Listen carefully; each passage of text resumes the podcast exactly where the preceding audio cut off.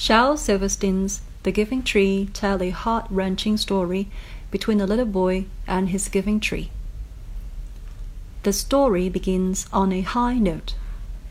The boy climbing the tree, swinging from its branches, playing in its shadow, and devouring its apples.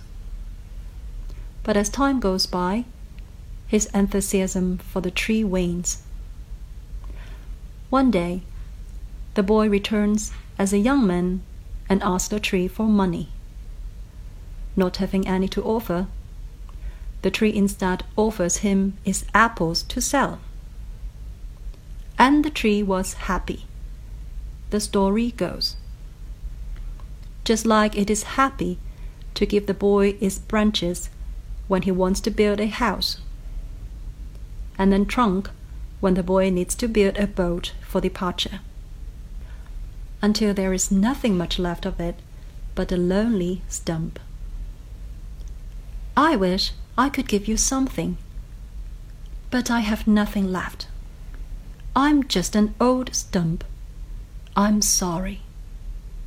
The stump whispers. I don't need very much now.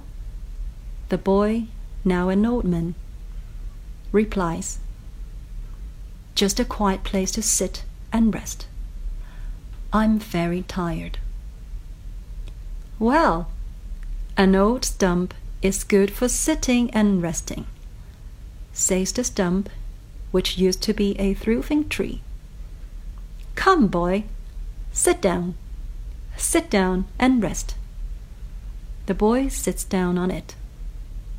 And the tree was happy. The end.